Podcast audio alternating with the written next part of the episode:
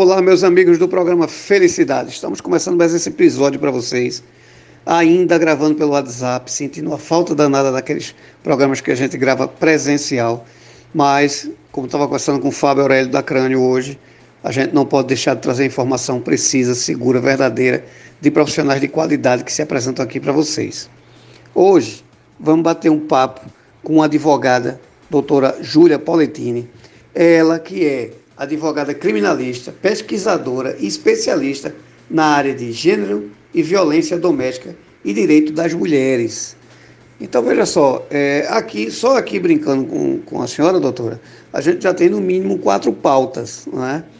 Mas, é, primeiro, agradecer a sua presteza de estar aqui com a gente no programa, fico muito grato de verdade, é, e pedir à senhora, primeiro, para a senhora se apresentar aí para os nossos ouvintes, né? porque quando eu faço aqui a apresentação, eu sempre boto menos do que eu sei que a senhora tem aí de capacidade para nos mostrar.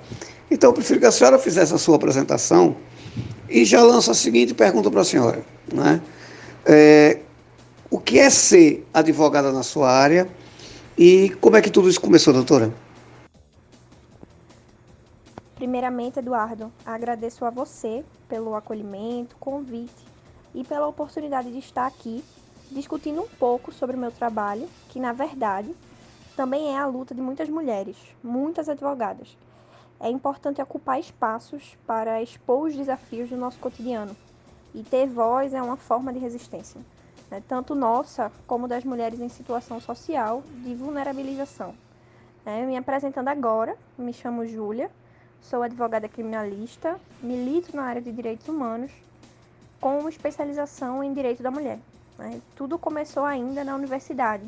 Eu já venho pesquisando sobre gênero, criminologia, justiça restaurativa e violência doméstica há mais de cinco anos, desde a graduação.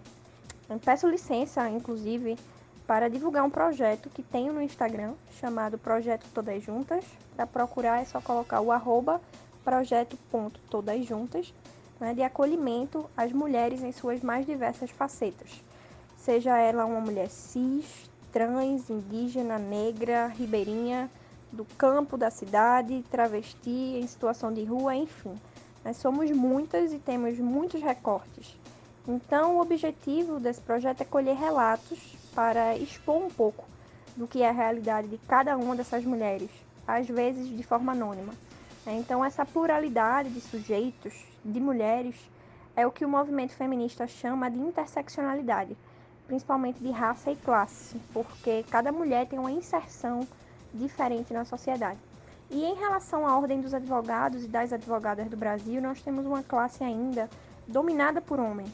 Então eu já ouvi piadas de colegas, me senti oprimida em ambientes da justiça, mas a partir de uma luta conjunta, coletiva, de muito trabalho, muito debate, não apenas aqui na OAB Pernambuco, mas nas demais seccionais, percebemos que é possível sim trazer essas pautas né, sobre violência doméstica, gênero, feminismo e visando, obviamente, essa nossa emancipação em todos os âmbitos, inclusive também no ambiente profissional. É, o direito, apesar de ser uma ferramenta extremamente importante e necessária, ainda é muito excludente. O próprio direito é machista. Doutora, que bom a senhora falar isso. Veja só, aqui no programa, desde a época da rádio, já passou muita gente, que a gente já discutiu muito esse assunto. Eu já, eu já apoiei diversos grupos, já teve aqui doutora Regina Célia, teve aqui, está sempre com a gente aqui doutora Daniela Mello, é, é, as meninas, muita, muita gente. E eu sempre é, faço dois comentários, um eu sou sempre criticado, que é o primeiro que eu vou fazer, e o outro eu sou sempre apoiado. E pode acreditar, eu tenho um filho de 13 anos e eu digo a ele todos os dias que a gente fala sobre essa condição, eu digo a ele, olha filho, respeita as mulheres em qualquer condição que você encontrá-la. Porque é, as mulheres travam uma luta que não precisava mais haver. Né?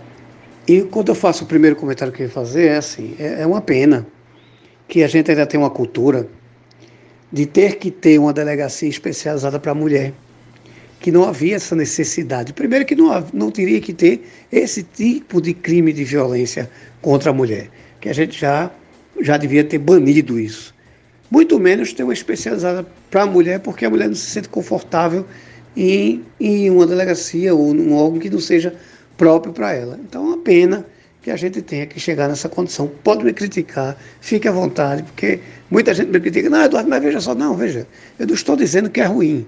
Não, estou dizendo que tem que ter. Mas infelizmente temos que ter, porque a gente não tem educação suficiente para isso. Por quê? Porque o meu segundo comentário é sempre assim. Eu acho que a gente vai ter muito sucesso, até estava conversando com o doutor Daniel uma vez, quando a gente conseguir colocar isso lá nos pequenininhos, lá no infantil. Porque é ali que a gente muda, não é? Não é só com lei para punir, infelizmente, é com educação. E é uma pena que, que eu veja tanta gente se mobilizando para resolver um problema que já era para estar tá banido do da nossa sociedade. É por isso que eu apoio sempre esse tipo de comportamento, porque eu acho que a gente não precisava mais passar por isso. Eu acho que isso já devia ser um assunto resolvido e administrado. Infelizmente, enquanto eu, particularmente, Eduardo Freire, não vejo isso acontecer lá no Jardim de Infância, eu não sei com quanto, por quanto tempo a gente vai ver esse tipo de reclamação, mas apoio toda e qualquer iniciativa nesse sentido. A senhora pode se, se considerar uma parceira aqui do programa. A senhora já falou umas cinco pautas aí que a gente já podia começar a pontuar e vir para cá e falar um a um porque é uma luta que eu faço parte incansável. Então, faça uso do programa Felicidade para isso. Eu queria que a senhora relatasse, como advogada criminalista, é, e que defende o direito da mulher, existe aí muito comentário agora durante a pandemia que a violência contra a mulher está aumentando. Né? É, é, eu não vou perguntar números, mas eu digo assim: o, qual é a sua visão agora, quando essa pandemia acabar? como é que vai estar tá esse, esse, esse horizonte? Como é que vai estar tá essa situação? A senhora acha que vai estar tá muito pior? Se o judiciário vai ter suporte para aguentar? Como é que vai estar essa situação na sua visão? O que, é que a senhora acha? Perfeito, Eduardo. Você colocou de uma forma brilhante mesmo. E meu posicionamento como criminalista é um posicionamento com um viés para o abolicionismo penal. Então eu acredito que a lei é importante sim nesse primeiro momento. Nós precisamos dela e a Lei Maria da Penha ela foi realmente um marco para as mulheres. Tem a figura da Maria da Penha, né, que sofreu violência doméstica na década mais ou menos 1980. Né, ela tinha um companheiro muito violento, se tornou símbolo. Foi inclusive um caso que chegou até as instâncias internacionais da Corte Interamericana de Direitos Humanos e ela é um símbolo até hoje, inclusive a Maria da Penha, mas é uma lei que, na verdade, retrata uma luta do movimento feminista de primeira onda, de segunda onda, de terceira onda, de muitos séculos. E a Lei Maria da Penha é importante porque ela também é simbólica. É o Estado dizendo: não vou mais me omitir. Nós temos um número exorbitante de violência doméstica no país. E aí a Lei Maria da Penha surge em 2006 tardiamente, na minha opinião, e por que surge a Lei Maria da Penha. Eu fiz até uma live no meu perfil profissional sobre isso com um colega também militante. Eduardo, infelizmente a gente tem uma lei Maria da Penha para coibir a violência doméstica, porque existe violência doméstica e familiar contra as mulheres. E existe de uma forma gigante aqui no Brasil. A, a nossa lei, ela é considerada a terceira melhor do mundo no tocante à violência doméstica. Então, é uma lei assim que a gente falando no aspecto legislativo, ela vem amparar muitas facetas, ela vem falar de gênero pela primeira vez. É uma lei muito bem feita. Mas quando você vê a prática, né, assim, é complicado porque a gente sempre se perde no discurso punitivista. A gente quer punir, quer que o agressor, que é o autor da violência, sofra uma pena mais grave, mas é uma questão também muito cultural. Nós somos um país machista, né? a gente fala que o Brasil, desde a época da colonização, não é de agora, então são séculos de um machismo estrutural. A gente fala também dos portugueses quando chegaram aqui que invadiram, porque não foi um descobrimento, já tinha gente aqui que eram os povos indígenas.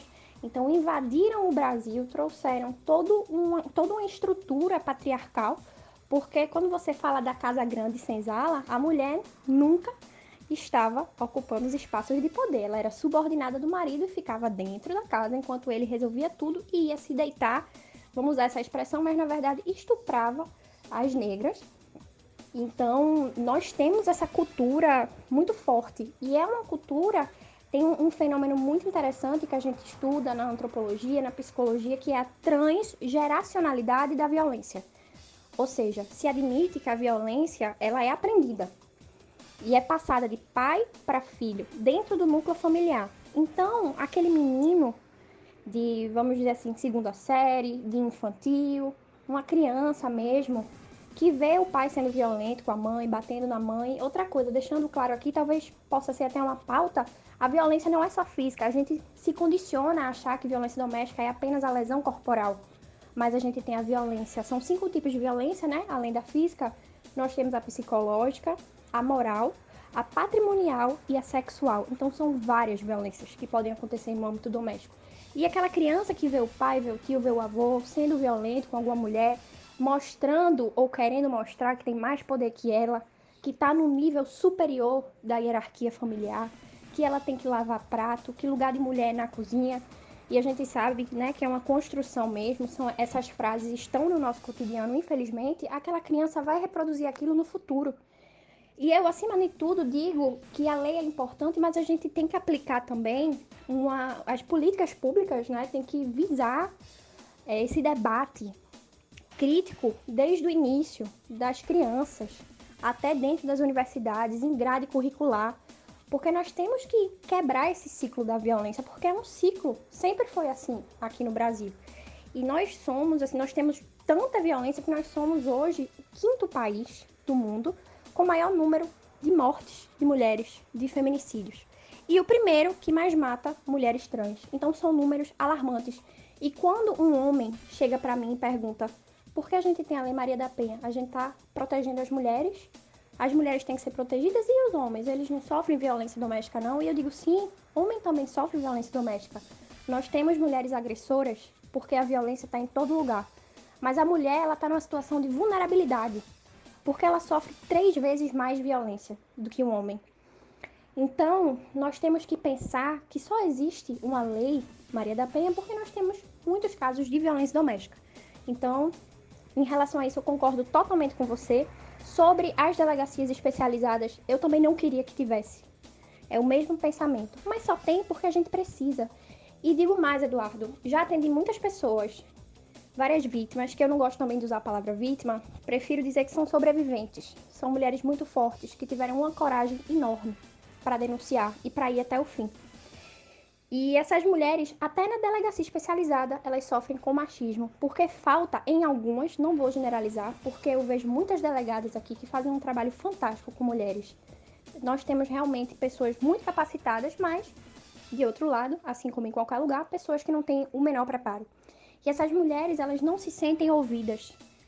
Já vi uma numa delegacia aqui da minha cidade, não foi nem em Recife, e que o próprio agente de polícia disse: Olha, eu conheço seu marido e vou dizer a ele que você veio aqui fazer denúncia. E ela saiu aos prantos, ligou para mim, né? É, na verdade, uma amiga pessoal. E infelizmente tem que existir, sim, essas delegacias, mas por conta disso que você também levantou, a questão cultural e a mulher ela não é ouvida em canto nenhum, na verdade, do judiciário. A gente diz que ela entra com uma demanda e acaba sendo revitimizada, passando por um processo de vitimização secundária. Então ela sofre uma vez com um conflito, com um crime e sofre duas vezes, porque quando ela chega para pedir ajuda do judiciário, ela também se torna uma vítima desse sistema burocrático que não liga para as emoções dela, não liga para o que ela quer de verdade e toma o conflito para si a mulher ela passa a ser uma mera, vamos dizer assim, testemunha do próprio conflito, do próprio caso.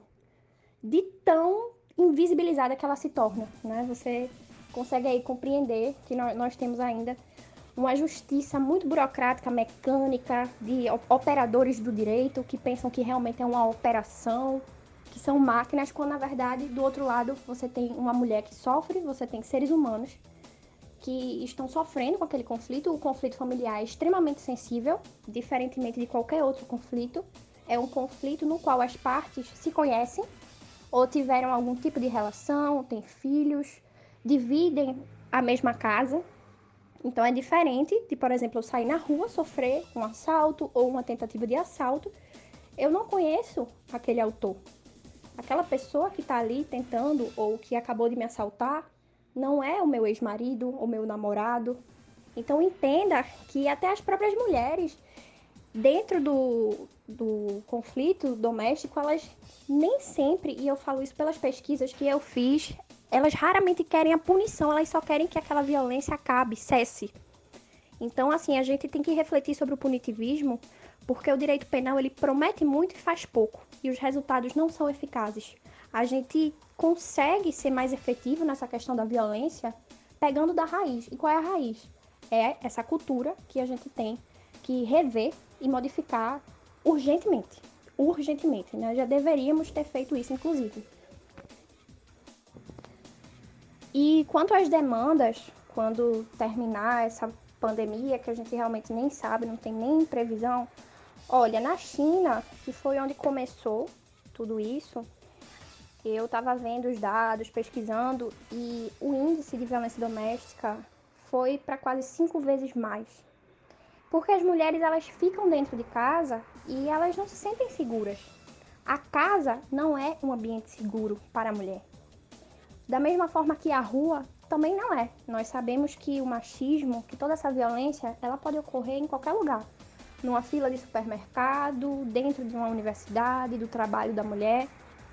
E a casa, que é, é um lugar seguro para muita gente, para aquela mulher que está em situação de violência, pode não ser. E não é. Então, o que acontece é que, pelo menos aqui em Recife, a Defensoria Pública de Pernambuco está funcionando. Eu tenho uma pessoa que estou acompanhando o caso, ela está sendo assistida pela Defensoria, eles estão atendendo por e-mail.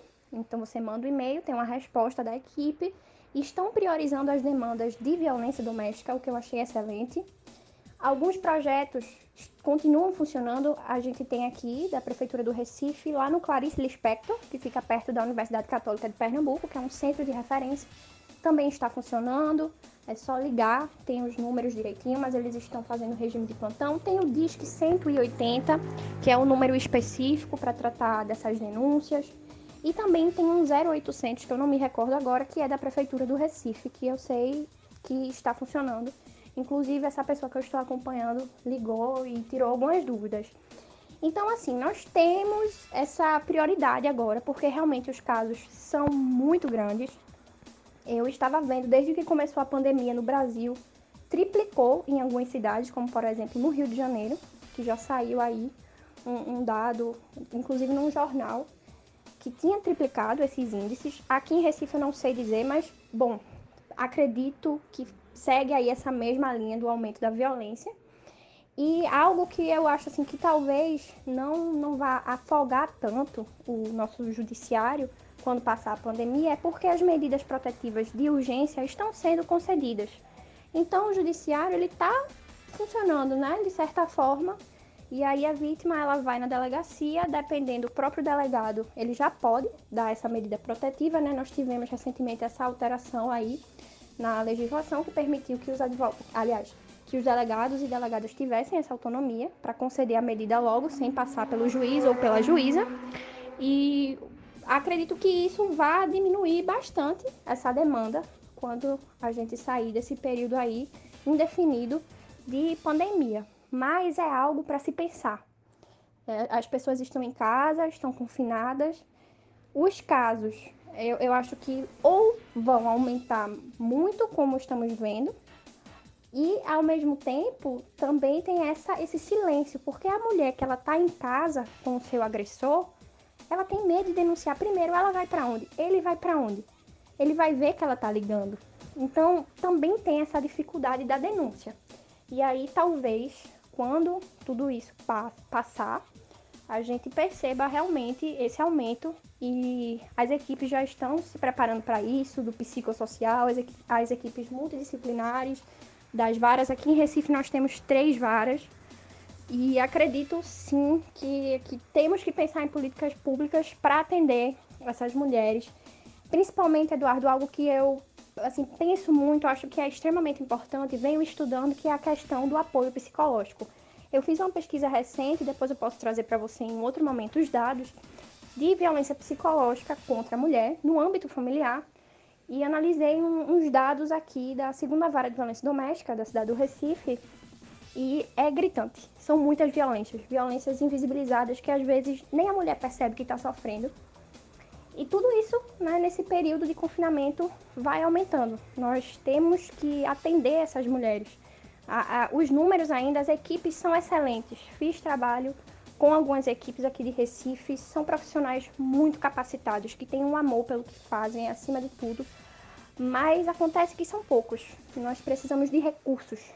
Recursos do Poder Executivo, tanto da União, né, como no âmbito aqui do Estado mesmo, do governo de Pernambuco, para que esses profissionais eles se capacitem e que eles possam crescer o número de atendimentos, porque falta profissionais para a quantidade de mulheres que chegam. É uma demanda muito grande e a gente pensa que realmente isso vai aumentar. A tendência é que aumente muito. Doutora Júlia, eu vou dizer uma coisa à senhora. A gente vai ter que ter aqui umas 20 pautas no mínimo para discutir e conversar. Veja só. É... Eu queria. A senhora é muito nova, advogada, muito preparada. Então eu queria que a senhora chamasse a atenção no que estamos ouvindo o seguinte toda essa violência doméstica que a gente fala, é, é, de gênero, ela tem um começo. Eu fazia um programa com um professor da SOPES, que hoje infelizmente é falecido, chama-se Hernando Novaes, grande amigo, advogado, defensor público, e que fazia o um programa comigo todas as terças-feiras sobre a questão jurídica. E uma vez ele disse assim, meninas, é, quando arrumar um namorado, dá uma olhadinha. Custa nada, né, dos sites judiciais, ver se tem alguma, alguma ação, porque a, a cara às vezes engana, esconde muita coisa. Foi bem engraçado que dias depois uma moça me ligou, na época eu estava só com o programa na Rádio Tropical FM, e ela me ligou e disse, olha Eduardo, meu namorado tem problema na justiça por conta de um filho que ele não reconhecia, eu apertei ele, ele me falou, estava segredo de justiça, coisa e tal. E aquele toque ali foi fundamental para ela. Ela ficou muito grata pelo que Hernando tinha dito. É, mas aí eu pergunto à senhora, doutora: tem um começo a violência doméstica. Ela não começa do nada. Né? Eu queria que a senhora fizesse um alerta para quem está nos ouvindo. Qual é o primeiro ponto? O que é que a gente tem que prestar atenção? Arrumei um namorado, o que foi que mudou para que seja um sinal de alerta, doutora? É, meu querido, estou sempre disponível. Se quiser conversar melhor depois, trazer outras pautas, porque realmente é um tema muito vasto, dá para falar o dia todinho.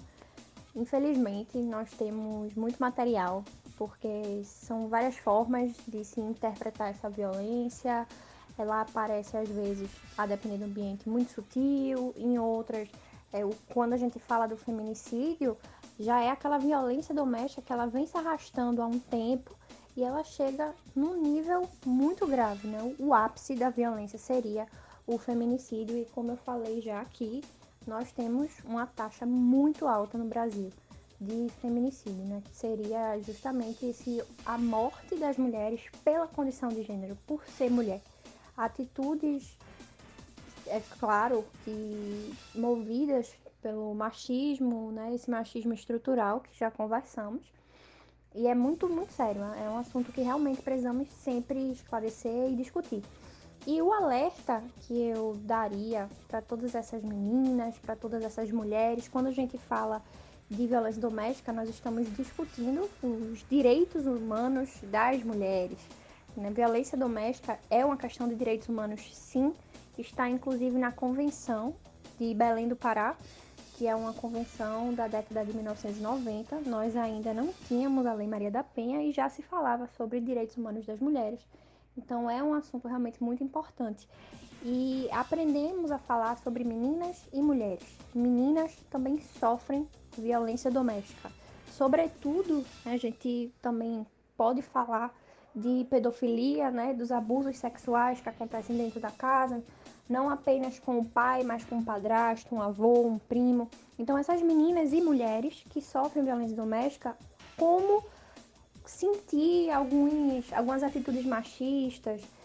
Olha, eu, assim, de todas as pesquisas que eu fiz, né, além de advogada, eu sou pesquisadora e já fiz pesquisa de campo, já fiz entrevista, entrevista com vítima, escuto muitas mulheres e vou falar baseada na minha experiência.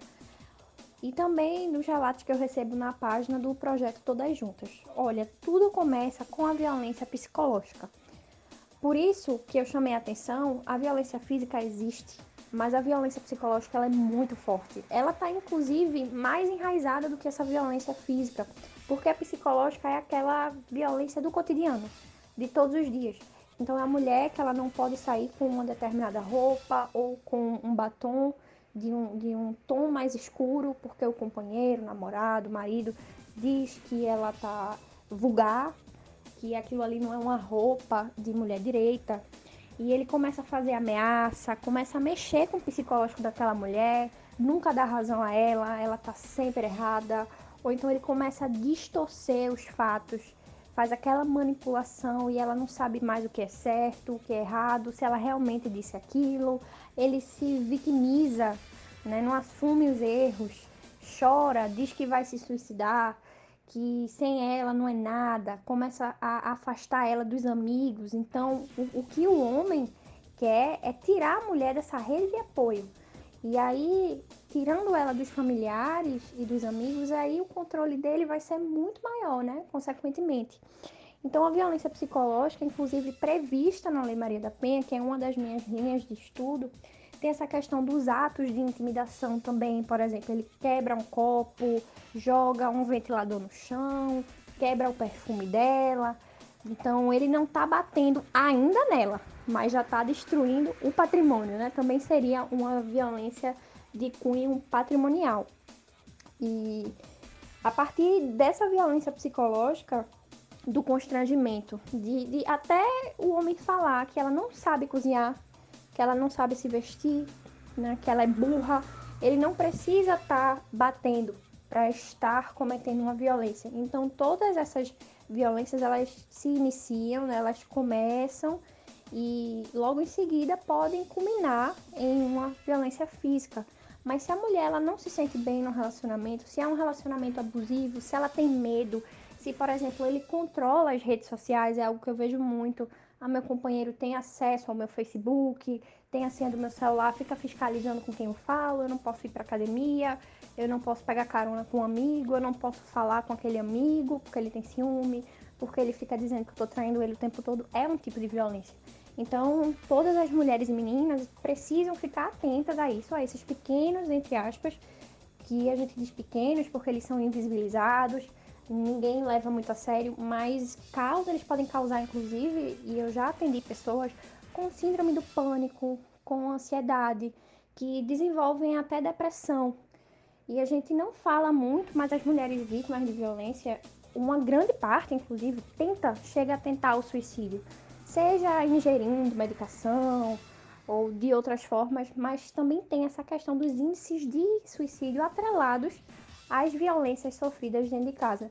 Então, para saber se o seu companheiro não é uma fórmula mágica, e acho que assim, nem sempre você acionando, vendo se tem a questão dos antecedentes criminais, se tem alguma condenação, eu vou mais pela parte dos detalhes, porque a gente pensa que a violência doméstica ela tem uma casa específica, uma família desestruturada para acontecer, mas não. A violência doméstica, feito a gente já conversou, é de cunho estrutural, histórico, pautada nessa relação de poder, nessa hierarquia, nesse controle dos corpos e das mentes das mulheres.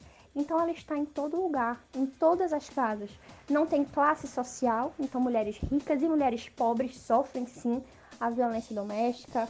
Não tem profissão, eu já vi pós-doutora sofrendo uma violência doméstica doutora, e assim como a gente vê a mulher do campo sofrendo violência doméstica, uma mulher que não terminou o ensino médio, não terminou o ensino fundamental, mas é uma violência que ela não escolhe. Você pode ter muito dinheiro, como você pode ser uma pessoa com pouca condição financeira, mas a violência, ela, ela, como é algo passado de pai para filho, que é passado através de gerações, como a gente já falou da transgeracionalidade, está em todo lugar, em todos os ambientes. E, por exemplo, questão de assédio dentro da universidade com um professor, né? Um, também já vi casos de assédio. E é essa questão da vulnerabilidade que estamos discutindo. E é importante sempre prestar atenção nesses sinais. Se sentir necessidade, ir atrás de um centro de referência, como eu falei, o Clarice Lispector, que tem em Recife, e conversar com a equipe, tem essa equipe de acolhimento essa equipe que a gente chama de multidisciplinar, que não é necessariamente apenas feita por pessoas da área jurídica, mas assistentes sociais, psicólogas. E para você procurar ajuda, você não precisa ir para uma delegacia. Muita gente pensa isso. Você vai para um centro de referência, você pede auxílio, ajuda aquelas mulheres que estão preparadas, que vão ajudar aquela suposta vítima a identificar os sinais.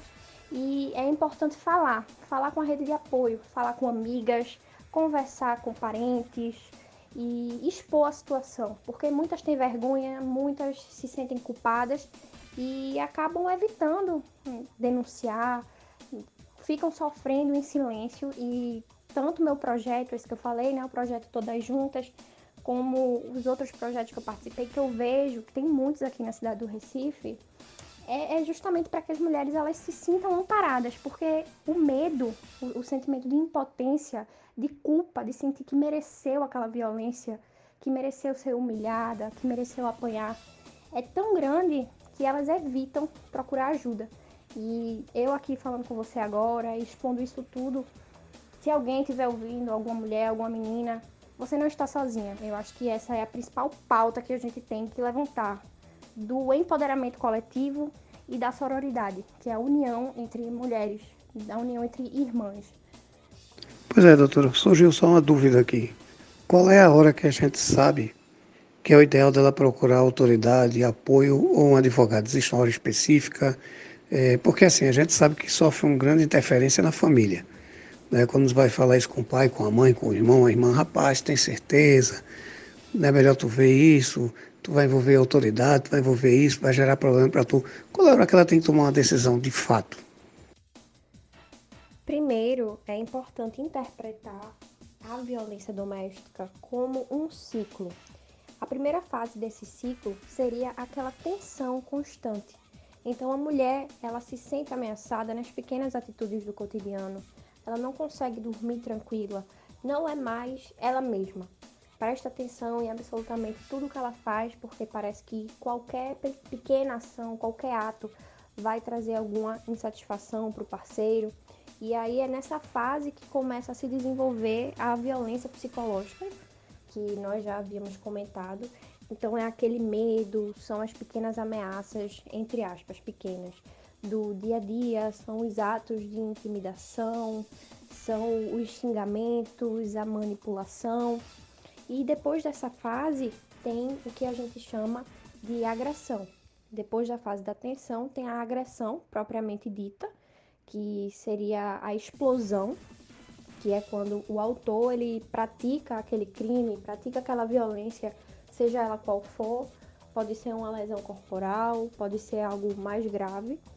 E aí, depois que passa essa fase, vem o que a gente fala muito na doutrina, inclusive no site do Instituto Maria da Penha, tem todas essas informações bem detalhadas, que seria a terceira e última fase do ciclo da violência, ou lua de mel. Por que lua de mel? Porque aí o autor ele volta a se mostrar carinhoso, arrependido, diz que ama muito aquela mulher, que vai fazer tudo para restabelecer aquela relação, que foi um erro, que foi só uma vez, que ela é tudo para ele, que ele não consegue mais viver sem ela, dá presente, né? Faz todas aquelas promessas e aí depois da fase da lua de mel volta para a fase da tensão. E aí a gente recomeça esse ciclo. E se a mulher sente que ela está nesse ciclo da violência, é muito difícil de quebrar e sair dele. Mas é importante que ela saiba que tem esse apoio psicológico, né? Não necessariamente ela precisa ir logo para uma delegacia, mas ela pode buscar uma, um acompanhamento psicológico particular através de uma terapia. E aí, por isso que eu sempre falo que os profissionais da saúde são muito, muito importantes, cruciais nesse momento. Eu, como advogada, não tenho o poder de falar como uma psicóloga, como um psiquiatra, E aí ela indo atrás desse apoio, caso ela não tenha condições financeiras, tem como recorrer sim aos centros de referência que eu falei em Recife, que tem o Clarice Lispector, que atende, faz esse atendimento que na verdade é, é uma escuta ativa, uma escuta sensível, né? bem especializada mesmo, é o acolhimento. E aí ela pode buscar inicialmente esses meios. A gente acha importante que a mulher se sinta acolhida por esses profissionais, assistentes sociais, psicólogos, seja no centro de referência, na, na, segunda vara de violência doméstica do Recife, eu já fiz muitos trabalhos lá, são pessoas maravilhosas e tem um projeto chamado Projeto Novo Acolher, que é para ouvir mulheres, independente de ter um processo, ou seja, uma ação penal tramitando lá ou não. E aí toda mulher em situação de violência pode ir em busca de algum tipo de esclarecimento, falar com as assistentes sociais do projeto, é só agendar Agora, nesse período de quarentena, fica um pouco mais difícil. Aliás, nem agendar, né? Porque elas atendem de segunda a sexta, tem os horários, inclusive está disponível na internet, mas é só seguir os horários, chegar lá e, e é uma demanda espontânea, de fato. Mas procurar essa ajuda antes, para se reconhecer nesse ciclo da violência, ter essa rede de apoio fortalecida, evitar sair de perto de familiares e de amigos, que também é uma forma de violência, a mulher fica mais fragilizada, mais vulnerável quando se submete e vive em função do parceiro. E depois disso, procurar o sistema de justiça, acionar a justiça para denunciar algum crime ou prestar uma queixa, vai depender do, do que foi feito, de qual tipo de agressão. Mas antes de tudo, o mais importante é ela confiar no processo e tentar quebrar o ciclo da violência com os profissionais da área de saúde também. Doutora, com todo respeito, a senhora é um show à parte. Viu? A senhora me traz informação aqui precisa. É, só que é o seguinte, a gente vai ter que encerrar esse programa, porque senão a gente vai para o livro do Records como o maior podcast do mundo, porque eu de lá de cá como psicanalista, a senhora aí como advogada, para a gente falar de comportamento, eu já tenho umas mil perguntas aqui na minha cabeça. Então eu prefiro que a gente desmembre e vamos falando a senhora seja uma parceira do programa, pelo menos uma vez por semana a gente esteja aqui junto, falando sobre isso, trazendo notícias, explicando a notícia, porque isso para mim é muito importante, porque eu defendo felicidade como direitos. Né? E quando a gente discute uma notícia e mostra a realidade dela, a gente tem uma visão do direito que estamos perdendo ou do direito que estamos ganhando.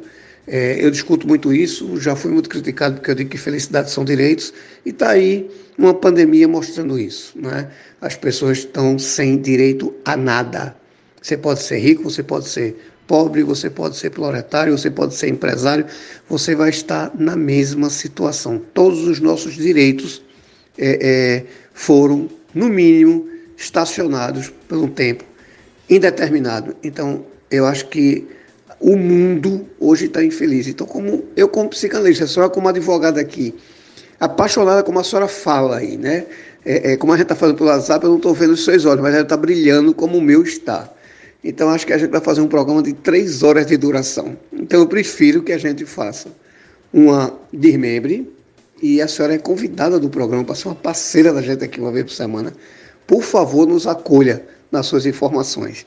Eu queria que a senhora fizesse uma apresentação do seu trabalho é, é, para as pessoas não perderem esse link, continuar tendo informação com a senhora nas redes sociais, como é que faz para encontrar, para lhe seguir, como é que a gente consegue fazer isso, doutora. E muito, muito obrigado por participar do nosso programa e, por favor, mais uma vez eu lhe peço, nos acolha, venha ser uma parceira nossa, venha fazer parte da família Felicidade.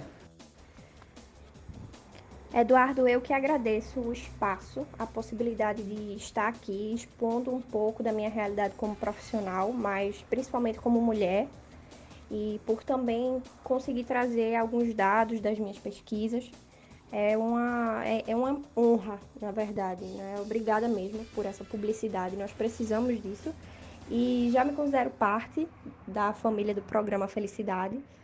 E estou sempre disponível uma vez por semana ou quando você quiser. Vamos expandir, são muitos tópicos. É um tema que não se esgota e que nós precisamos muito expor para as pessoas. E quem quiser falar comigo, tiver alguma dúvida, também conhecer um pouco do meu trabalho com mulheres, como eu já disse, eu tenho no Instagram o projeto ponto todas juntas e o meu perfil profissional é juliapoletini.adv. E aí pode me chamar por inbox, não tem problema nenhum. Tô sempre lá. Muito obrigada, foi uma honra, uma experiência maravilhosa e sempre que precisar, pode contar comigo. Um abração, meu querido. Doutora, eu que agradeço, agradecer também a sua presteza, a sua informação precisa, de qualidade. Muito obrigado. Já estou ansioso para a próxima pauta com a senhora aqui. Muitíssimo obrigado por nos atender. Muitíssimo obrigado pela possibilidade dessa parceria. Vocês em casa, muito obrigado. Espero que a gente tenha trazido é, é, informação para vocês, para tra é, é, trazer menos desconforto nessa quarentena. E com certeza a gente vai ter muito que discutir, muito que falar. Muito obrigado, doutora. Muito obrigado a vocês em casa. Fiquem com Deus e até o próximo programa. Muito obrigado.